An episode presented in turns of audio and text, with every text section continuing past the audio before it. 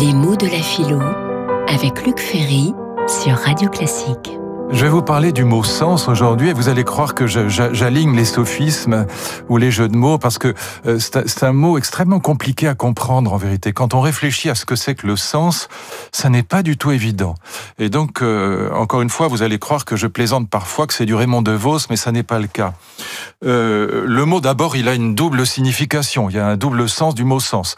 À la fois sens désigne la signification, par exemple le sens d'un mot, un mot étranger, je demande son sens, et puis en même temps ça indique une direction. Par exemple le panneau indicateur, il indique une direction, la direction d'une ville, d'un pays, que sais-je encore. Et puis quand on, rencontre un mot qu'on ne connaît pas, par exemple un mot étranger, c'est ma deuxième remarque, on a une formule qui est extrêmement curieuse en français. On dit mais qu'est-ce que ça veut dire? Qu'est-ce que vient de faire là-dedans la notion de volonté? Pourquoi parler de, de, de vouloir dire?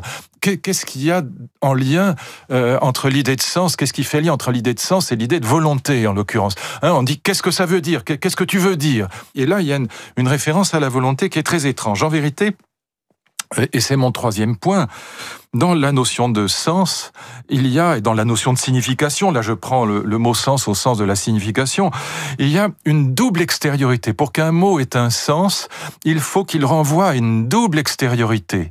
L'extériorité d'un signifié, le mot veut dire quelque chose d'extérieur à lui. Par exemple, le mot crocodile, bah, il désigne euh, une bestiole, une bête qui est extérieure au mot. Hein, le mot crocodile, le il n'est pas le crocodile lui-même. Et, le crocodile ne se résume évidemment pas au mot crocodile. Donc il y a une extériorité. Puis en même temps, il y a une volonté derrière. Hein, il y a quelqu'un qui me parle, il y a quelqu'un qui veut me dire quelque chose. Prenez même un panneau indicateur. Un panneau indicateur qui vous indique une ville, il a été fait par quelqu'un dans une administration, mais qui a voulu vous dire quelque chose, qui a voulu dire quelque chose aux automobilistes qui vont regarder le panneau. Et donc il y a toujours à la fois dans la signification, dans le mot sens, il y a toujours derrière un sujet qui veut dire quelque chose, et ça explique la référence à l'idée de volonté.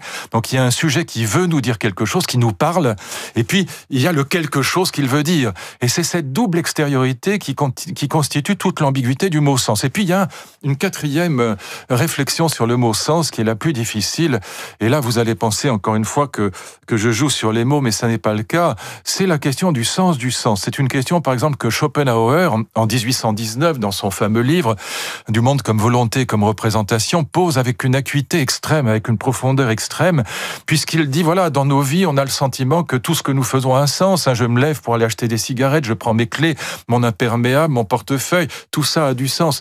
Mais euh, si je demande comme les enfants, pourquoi, pourquoi, pourquoi, que je répète la question pourquoi, j'en arrive à poser la question du sens ultime de toutes ces actions, la question du sens du sens. Et là, évidemment, on tombe sur la question de la transcendance sur la question de la vie bonne. Retrouvez les jeudis philo de Luc Ferry aux conférences Sarah Yalda chaque jeudi à 12h30 au Théâtre des Mathurins.